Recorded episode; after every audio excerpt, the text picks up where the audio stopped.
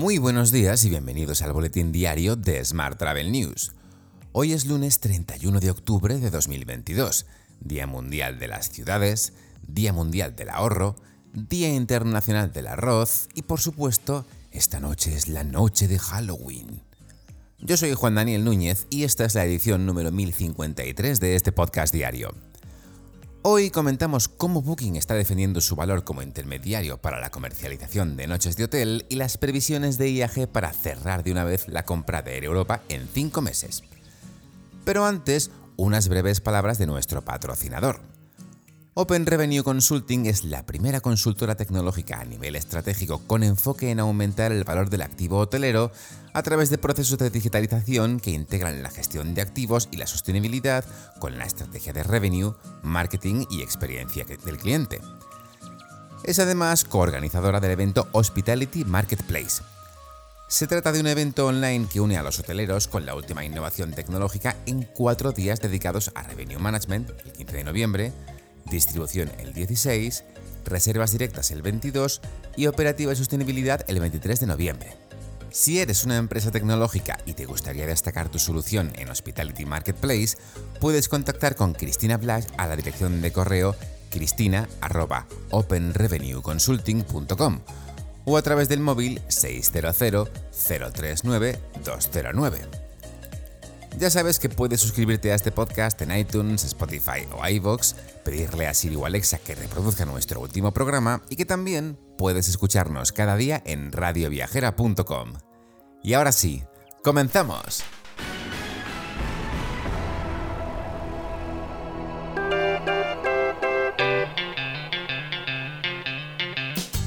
La semana pasada informábamos de que la Comisión Nacional de los Mercados y la Competencia había iniciado un expediente sancionador contra Booking.com por prácticas restrictivas de la competencia.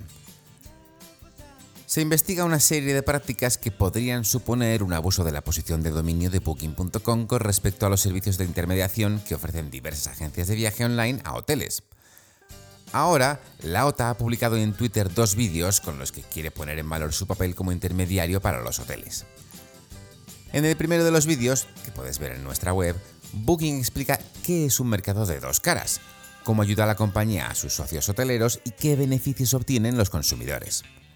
En otro de sus vídeos, la OTA explica que un, que un, estudio tras otro confirma que los canales de distribución hotelera en Europa son excepcionalmente variados y que los proveedores de alojamiento no dependen de nadie para llenar sus habitaciones.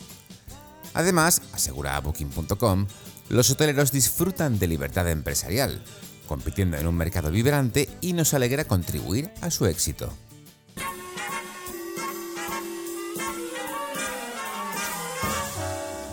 Hablamos ahora de transporte. IAG confía en cerrar el acuerdo con Air Europa en menos de 5 meses. Los 500 millones que se habían acordado con la aerolínea del grupo que preside Juan José Hidalgo, rebajados desde los 1.000 iniciales, pueden ser poco para Globalia y mucho para nosotros, asegura Hidalgo. Iberia tiene un periodo de exclusividad en la negociación con Air Europa que vence a finales del primer trimestre del año próximo.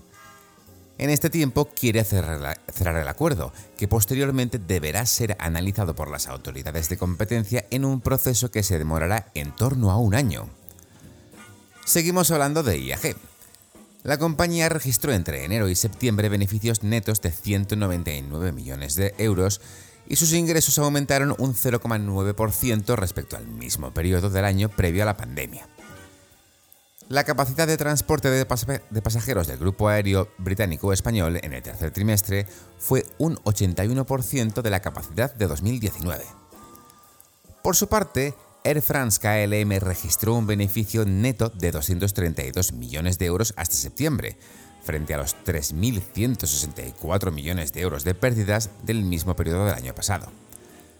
Precisamente, Air France KLM ha confirmado su interés por TAP.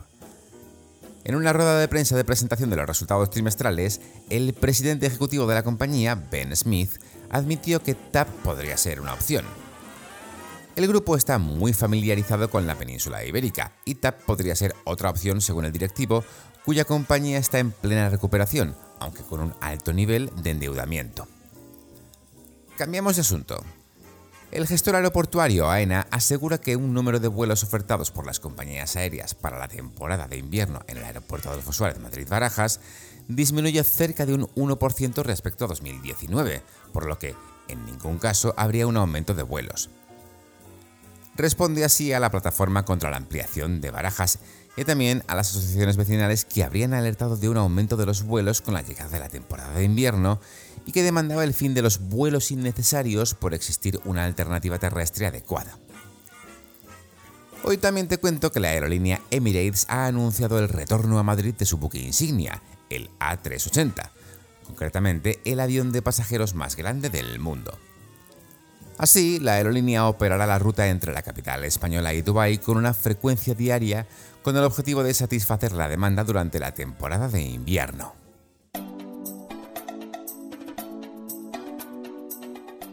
Vamos con la información sobre destinos. El Grupo de Ciudades Patrimonio de la Humanidad de España y Paradores han apostado por el turismo sostenible en las novedades de su oferta turística y cultural para esta temporada.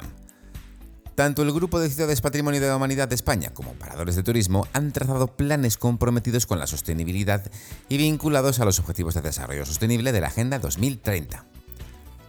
Mientras, a Coruña Convention Bureau ha organizado más de 100 actividades desde abril de 2022 entre eventos, viajes, reuniones y convenios de colaboración.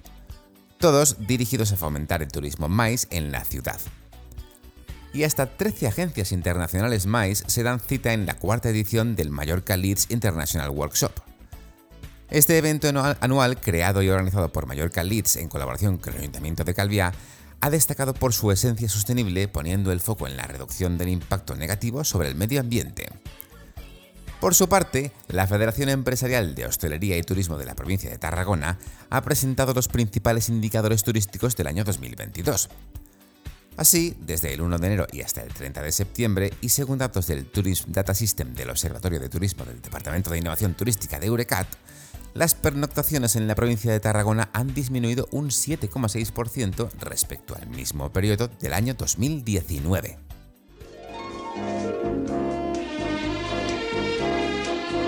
Hotel. Y en la actualidad hotelera te cuento que Hyatt ha elegido la suite de productos de Ideas para perfeccionar su gestión comercial. Se trata de un acuerdo global que permitirá a todos los establecimientos del grupo Hyatt incorporar los servicios de optimización del revenue de la plataforma de Ideas. Michael Klein, vicepresidente de gestión global de ingresos de Hyatt, considera que las soluciones de revenue management de Ideas pueden contribuir a mejorar una propuesta de valor diferenciadora. Así lo explica. El objetivo es mejorar la rentabilidad y permitir a los propietarios y operadores de Hyatt enfocarse en lo que mejor saben hacer, cuidar de los huéspedes y de los clientes. Te dejo con esta noticia. Muchas gracias por seguir este podcast y por dejarnos tus valoraciones y comentarios en Spotify, iVoox o Apple Podcast.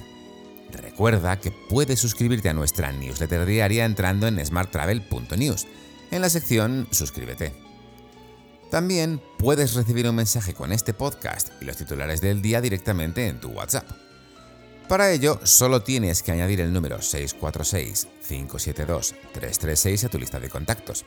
Ya sabes, con el más 34 delante si nos escribes desde fuera de España. Y después enviarnos un WhatsApp con la palabra alta. Y eso es todo por hoy. Mañana descansamos con motivo de la fiesta de todos los santos y la noche de Halloween. Así que muy feliz noche de Halloween y hasta el miércoles.